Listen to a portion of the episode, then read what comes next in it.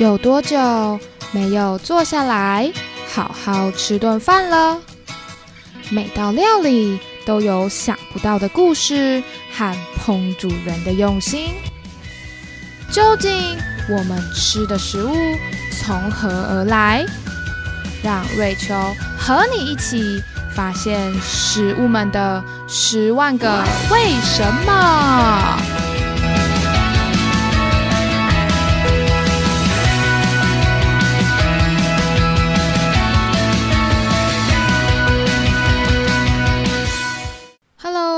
是瑞秋，欢迎收听瑞秋的十万个为什么。我们今天录音的日子是八月十三号，而前几天是八月八号父亲节。那我记得那天傍晚呢，在我回家准备跟家人共度节庆的路上，刚好经过附近的肯德基，很意外的。我竟然看到门口大排长龙啊！我就猜想啊，是不是因为今年疫情，多数人还是觉得不方便到外面的餐厅用餐，但还是想要在难得的节日吃些富有仪式感的美食，所以大家就想说，可以买个方便携带又好吃的炸鸡，度过今年的父亲节。说到炸鸡，不禁让我想到上一集节目谈到日本的唐扬鸡、卡拉给，是参考中国油淋子鸡的料理方式。也谈到在日本的美式炸鸡会从 fried chicken 被念成片假名的 fried chicken。还有还有，每到圣诞节。就轮到日本的肯德基会大排长龙啦，因为如今在日本有着圣诞节就是要吃肯德基的特别习俗哦。不过各位知道吗？其实最一开始人类会养鸡，并不是拿来吃的哦。而在历史上，其实炸鸡也常常会跟黑人画上等号。大家听到这里，不知道有没有觉得黑人问号呢？那炸鸡除了我们上一集提到的唐扬鸡，也变化出各种风味的炸鸡料理喽。所以还没有听过日本唐扬鸡故事的朋友们，可以听完这集之后再回去听听。那今天我们则是要来说说关于美国炸鸡的故事啦。早在西元前五千年左右，东南亚就有饲养鸡的记载。当时在东南亚的鸡种叫做红原鸡 （Red Jungle Fowl）。据说红原鸡是一种非常害羞的鸡，它们如果被捕捉或是被吓到的话，是可以死于惊吓过度的心脏病的。古时候的鸡被认为是一种很神圣的动物，因为公鸡每天早上会咕咕咕的啼叫，而人们就相信啊，鸡拥有预知未来的能力哦。举个例子，源自古伊朗的拜火教，他们相信鸡的鸣叫能够唤醒太阳，带来一整天的能量，所以鸡。是一种神圣的动物。不过随后啊，鸡成为了货物，从亚洲被带往世界各地进行贸易。各位可以想象一下哦，如果一个东西要卖得好，套一句我们现在的说法，当然需要很有技巧的行销啦。所以当鸡变成货物被买卖的时候，靠着商人们的三寸不烂之舌。除了原本鸡被认为拥有的占卜功能之外，也被说来可以拿来斗鸡，或者最直觉的拿来吃嘛。因此，这些被带往世界各地的鸡，也发展出各种料理方式喽。在这么多炸鸡料理方式当中，目前找到最早关于炸鸡的文字记录，是一七四一年由英国的汉娜·格雷斯 （Hannah Glaze） 编写的食谱《简易烹调艺术》（The Art of Cookery Make Plain and Easy） 当中有一道腌鸡肉的食谱。虽然这道食谱名为腌鸡肉 （To Marinate Chicken），不过食谱就有提到。将切块的鸡肉用盐巴、胡椒、醋、丁香腌制之后，还要将鸡肉裹上面粉、蛋黄液，放入预热好的猪油锅煎炸，变成炸鸡。而完成的炸鸡块可以叠放在盘子上，排成金字塔的样子，周围再撒上炸好的巴西利叶跟柠檬点缀。完成炸鸡的摆盘就可以上菜啦。虽然关于炸鸡的文字记录到一七四一年才出现，不过其实在很多地方早就有人在做炸鸡料理喽。例如在非洲西方的西非人也会将鸡视为神圣的动物，所以通常会被料理来吃的鸡。已经是养到无法帮忙下蛋的老母鸡，这种鸡的肉质相对比较硬，因此西非人会将鸡肉腌制调味之后，用炖煮 （fricassee） 的方式，将鸡肉泡在酱汁当中，小火焖煮，让肉吃起来比较软嫩，也可以让酱汁充分的入味。至于当时的欧洲人，大多是将鸡肉用水煮或是焗烤的方式料理。比较特别的是苏格兰人，他们习惯将没有调味的鸡肉直接用猪油煎炸来吃哦。于是，我们的场景转到十七世纪的美国。这时候的美洲大陆是地理大发现之下的新宠儿，许多人怀抱着梦想。来到这块新大陆开垦。美国之所以被称为文化大熔炉，就是因为这块土地上除了原住民，也汇集了世界各地的人种。那我们就一起来到当时的美国南方农场上吧。这里有欧洲来的白人奴隶主，还有西非来的黑人奴隶。一起工作生活着。在来到美洲大陆之前呐，在欧洲与非洲，其实早就各自对于鸡肉有我们前面刚刚提到的独门料理方式喽。虽然欧洲与非洲人有各自烹调鸡肉的方式，不过对美国人来说，如果想吃到最道地美味的炸鸡，还是要造访美国南方。一开始，在美国南方的农场上，奴隶主会允许奴隶自行养殖一些家禽家畜。不过，因为曾经发生奴隶利用卖掉动物赚得的钱向奴隶主赎身的事情，因此，在一六九二年，维吉尼亚州议会宣布。黑人奴隶不得拥有牛、马、猪，也禁止黑奴打猎、钓鱼或是种烟草等行为。不过，当时的欧洲人认为鸡的经济价值不高，所以黑奴们唯一可以饲养的动物就是鸡。加上开放养鸡，也可以降低奴隶主们对于黑奴的伙食开销。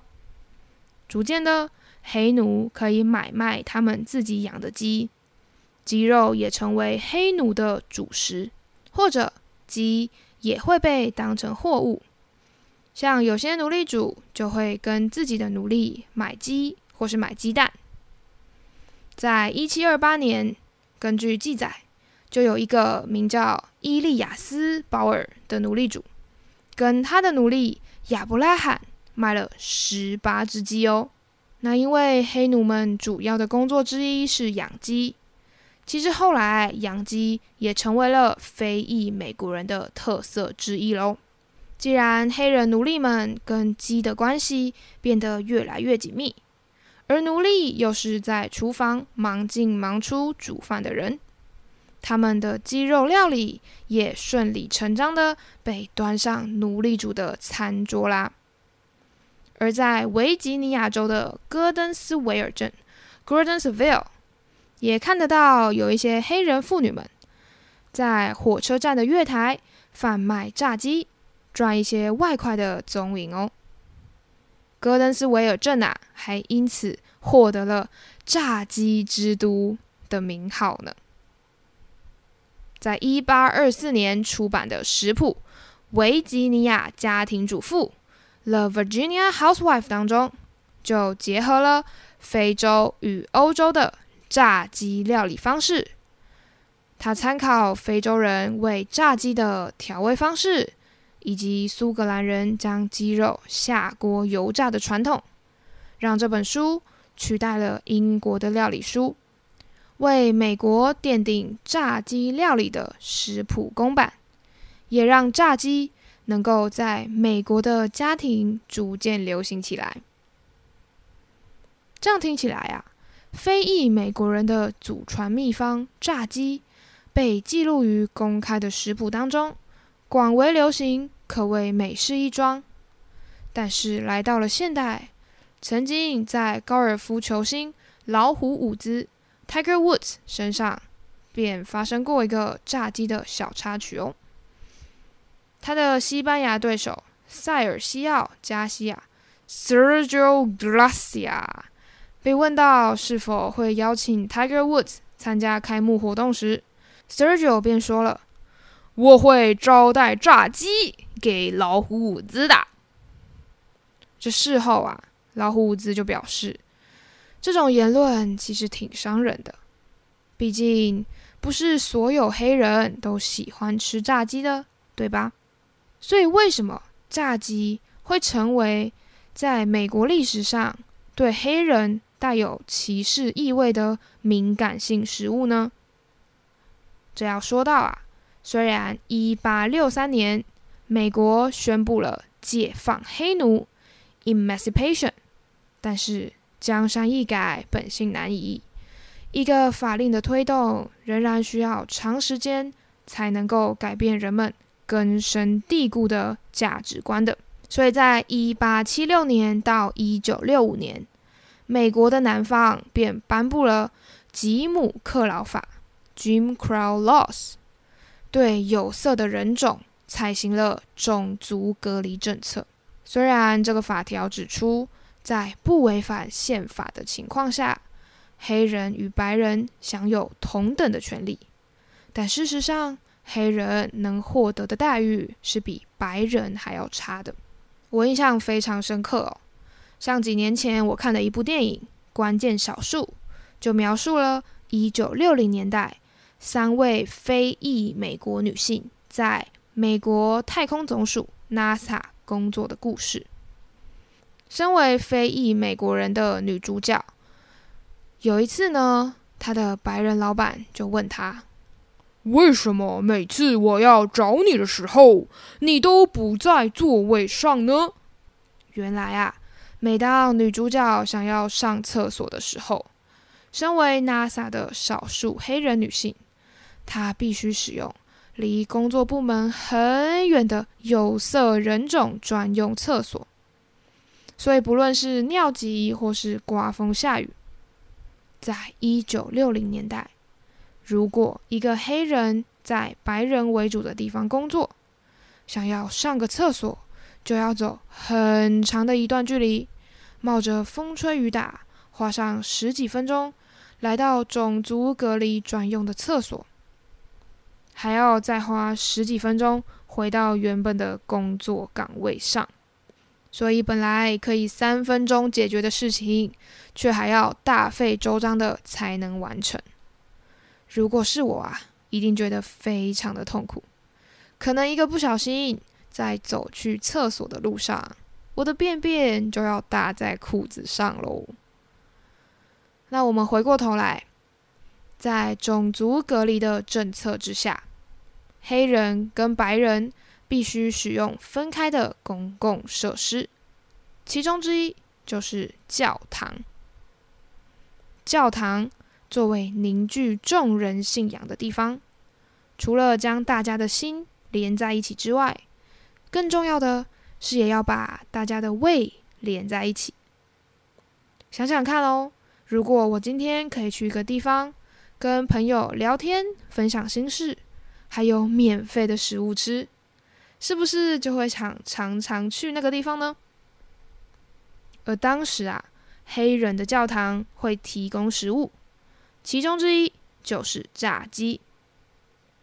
然而那个时候呢，食物处理不像今日有机械化的工具可以帮忙，所以从杀鸡、调味到炸鸡的这些过程，其实也挺费功夫的。因此，炸鸡呀，也不是每天随手可得的料理哦。当时黑人的教堂。便会选在特别的日子，像是每个星期天，才会特别张罗满满的炸鸡料理，让大家聚在一起共同享用。所以在非裔美国人的文化当中啊，炸鸡 （fried chicken） 又会被叫做 “gospel bird”，意思是带来福音的鸟，或者是 “Sunday clock”，表示星期天的咕咕。因为这个 clock 翻译成中文的意思，就是形容鸡发出的咕咕咕的声音哦。而另外，在隔离政策下的黑人会被禁止在外面的餐厅用餐，所以对非裔美国人来说啊，当他们需要长途旅行时，不需要餐具或是冷藏加热的炸鸡，就成为了方便带在路上的食物喽。据说当时的黑人会把炸鸡放在鞋盒里面，带在身上，想要吃的时候就可以拿出来吃了。随着一九六零年代之后，美国开始发起反种族隔离运动，有越来越多黑人站出来捍卫自己的权益。我记得高中的英文课本就有一篇金恩博士发表的《我有一个梦》。I have a dream，就是这个时期的作品喽。而随着反种族隔离运动呢，在一九六零年代啊，也出现了一个新的名词——灵魂食物 （soul food）。这灵魂食物呢，就表示出了非裔美国人的文化，像是我们今天说的美式炸鸡，或是秋葵、羽衣甘蓝。起司通心粉、地瓜派等食物，就是非裔美国人记忆当中有妈妈味道的灵魂食物。但其实，灵魂食物也道出了黑人们被奴役的悲伤历史。因为在过去烹调料理只能使用的现成食材当中，如果刚好食材不够了，就只好用自己的灵魂补上去啦。对非裔美国人来说，炸鸡成为他们的灵魂食物，是他们文化的一部分；而对全世界的人来说，多亏连锁素食店肯德基，还有笑容可掬的肯德基爷爷，炸鸡也成为我们生活中的一部分啦。不过，各位有没有想过？那个笑容灿烂的肯德基爷爷，其实他的本名并不是肯德基哦，他叫做哈兰德·桑德斯 （Harland Sanders）。而在一九三零年，桑德斯在美国的肯塔基州 （Kentucky） 一间加油站上班，擅长料理的他开始在加油站的休息区卖一些鸡肉料理，后来啊，声名大噪。他的炸鸡料理啊，也登上了美国的美食指南呢。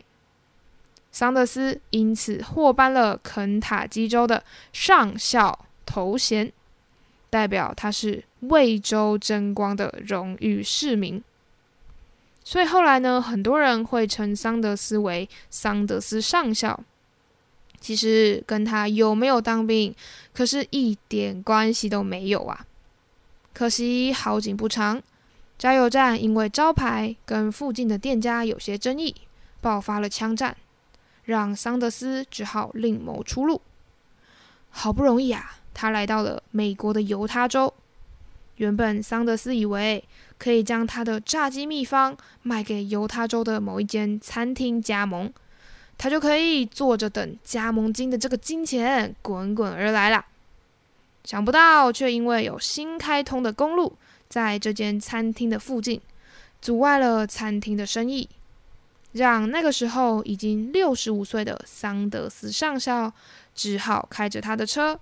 到各地的餐厅推销他的炸鸡秘方，还有他自己的形象，希望可以拉到加盟主。在一九六二年，桑德斯上校也帮自己的炸鸡秘方申请到了专利权，还有注册“吮指回味 ”（It's finger licking good） 的广告词，让原本属于肯塔基州的炸鸡成为了。肯德基 （Kentucky Fried Chicken） 简称 KFC 的品牌，这个品牌也不负众望，逐渐在世界各地开枝散叶，成为如今我们非常熟悉的 KFC 肯德基啦。炸鸡，一道看似平凡无奇的美食，有谁会想到，其实，在远古时期，鸡。不是拿来吃，而是拿来崇拜的。到后来，世界各地虽然有不同的炸鸡做法，不过也在文化大熔炉的美国，把非洲跟欧洲料理炸鸡的方式完美的融合诠释，成为好吃的炸鸡料理。不过，美国炸鸡却也诉说出曾经。种族相处之间的无奈，也塑造出非裔美国人独有的美食文化。直到近代，多亏食品加工技术的进步，还有肯德基爷爷奔走贩卖理想的奋斗故事，让美式炸鸡被世界上的更多人看见喽。其实，继上一集的日式唐扬鸡，这集的美式炸鸡。我发现啊，还有好多好多，像是台湾的盐酥鸡，还有跟啤酒绝配的韩式炸鸡等等好吃的炸鸡，以及我曾经有去养鸡场抓鸡的经验，都还来不及跟大家分享介绍。只能说，美食的故事真的是永远都说不完呐。希望之后有机会可以再跟大家多多的分享。或是大家可以到我们节目的 Apple Podcast，或是脸书瑞秋的十万个为什么粉丝专业留言，想要听听看什么样的美食故事哦。也欢迎各位将这集分享给你身边所有担心在吃炸鸡时没有话题可以聊的朋友们。大家可以把今天这集听到的内容，在你吃炸鸡的时候，就可以神来一笔的。跟你的朋友们分享一下啦。那感谢大家今天的收听，我是瑞秋，祝大家有个美好的一天，我们下次见，拜拜。